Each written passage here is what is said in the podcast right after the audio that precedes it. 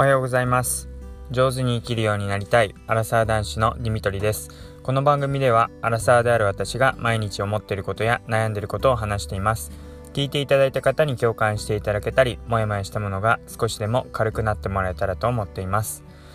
おはようございます。え木曜日ですね、えー、もうあっという間にというかまあ着実に1週間1日1日進んでってますね。あと2日、えー、今日木曜日になりました、えー、朝から結構雨が降ってますね。今配信してても、えー、車に雨がこう滴って打ちつけるような音が聞こえてます。あのすごいあの土砂降りってわけでもないですけどもあの結構雨がずっと一日降りそうだなっていう感じがしてます、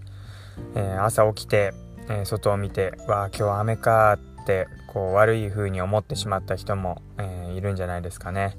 確かに、えー、まず朝晴れた時にこう窓を開けてこう外の空気が入ってきて日差しを浴びるとすごい気持ちが良くて一日なんかいいことありそうだなって感じになりますよね。まあでも逆に雨だとなんかこうドヨーンとしてしまうというかあーなんかまた濡れるし嫌だなってなってしまうんですけどまあそこであのー、ぜひこう雨だからあのいいこともあるんじゃないかっていう、まあ、ポジティブにあの捉えてほしいなというふうに思います。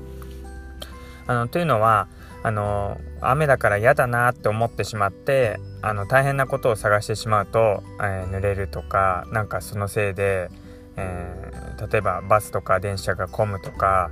なんかこう嫌なことをいっぱい雨だから嫌だなついてないなって感じてしまって自分に起こることを全部嫌なことだと受け止めて嫌なことを集めてしまうんですけど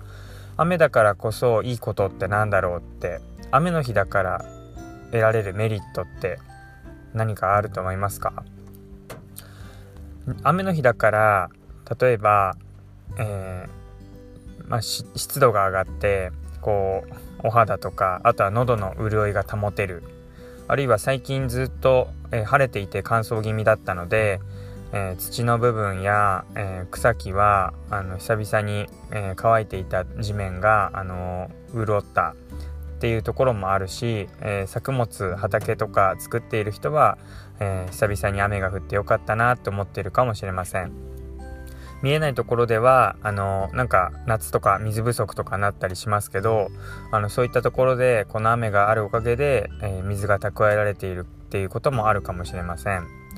そうやって考えていくと雨で、えー、だなって思う部分ももちろんあると思うんですがメリットに目を向けていくと意外と雨の日だからこそいいっていうことがあるかもしれません。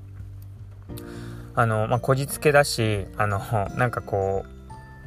う、うん、言い訳というか、なんか無理やりに聞こえるかもしれませんけど、例えば、今日お昼や夜に入るお店が空いていたら、それは雨のせいで、えー、今日外出するのは控えようって思った人がいるおかげで、そのお店が空いているかもしれません。それで、ああ、今日雨の日だからだな、雨の日だからラッキーって自分でいい方に捉えられたら、あのぜひ